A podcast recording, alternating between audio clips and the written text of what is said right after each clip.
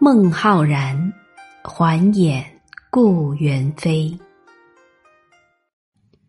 上回说到，孟浩然虽然在长安高考落了榜，但是跟着王维混的也倒不错。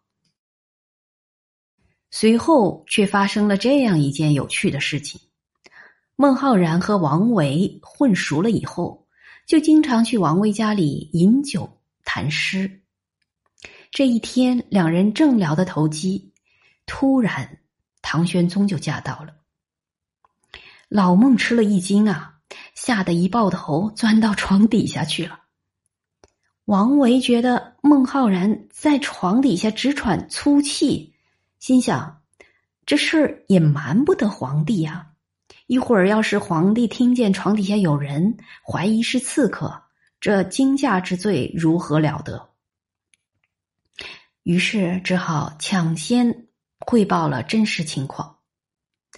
玄宗听了却不恼怒，温言说道：“朕最近也听说过这样一个人呐，躲什么嘛？出来见一下朕。”孟浩然于是顶着一脑袋瓜子土出来了，见他见他情形狼狈，玄宗就先有了几分不悦。接着让孟浩然写首诗看看吧。这老孟赖狗扶不上墙头去啊！念了首《岁暮归南山》：北阙修上树，南山归壁庐。不才明主弃，多病故人疏。白发催年老。青阳逼岁除，久怀愁不寐。松月夜窗虚。这首诗确实不怎么顺耳。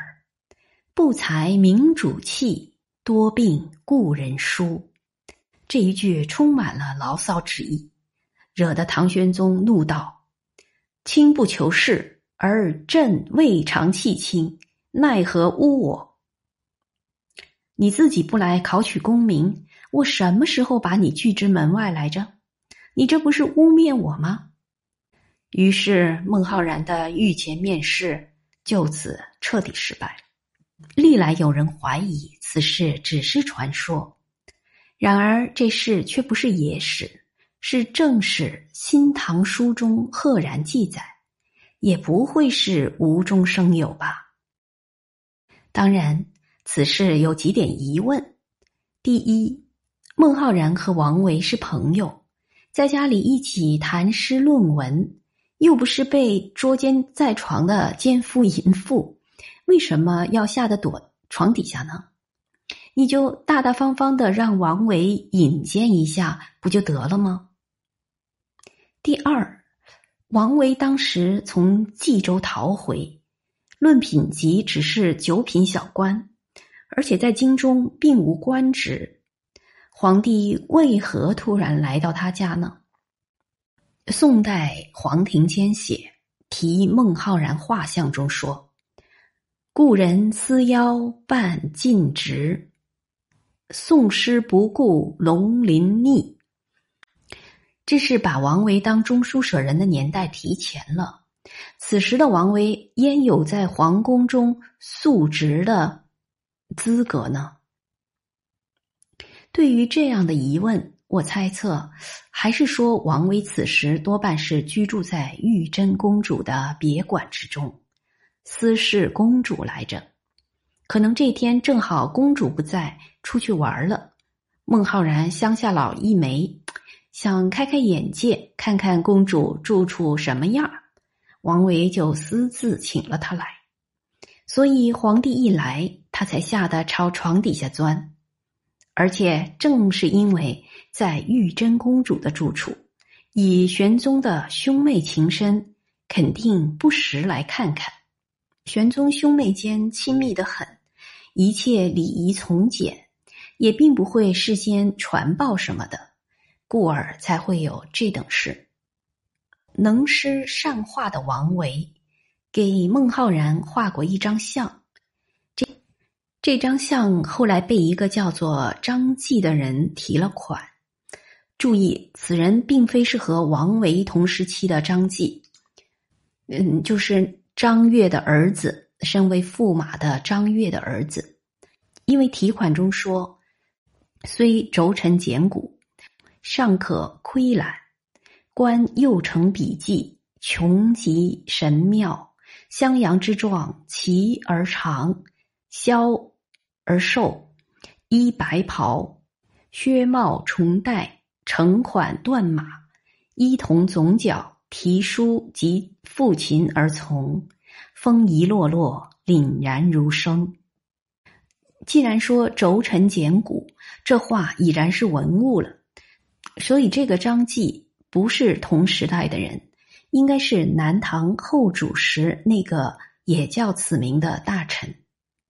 因原画早已不存，亏了他这题款，我们才大致知道一点孟浩然的样子。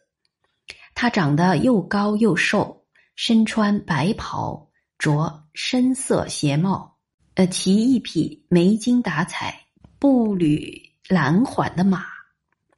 还有一位十来岁的小书童，拎着书箱，背着古琴跟着。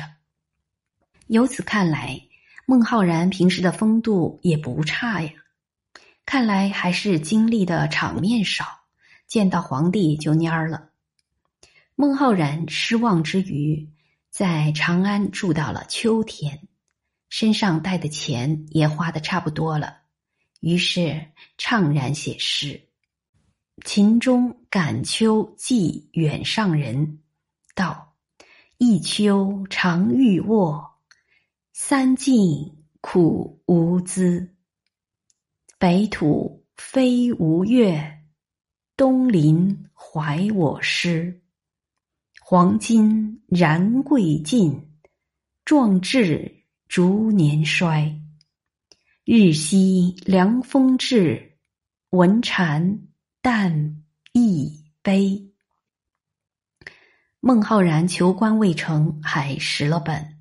如今混到隐居不甘心，求仕无门路，心情就像秋风里的寒蝉一样凄切。感谢收听，欲知后事，请听下节。本文节选自《唐朝官场指南》，作者石继航。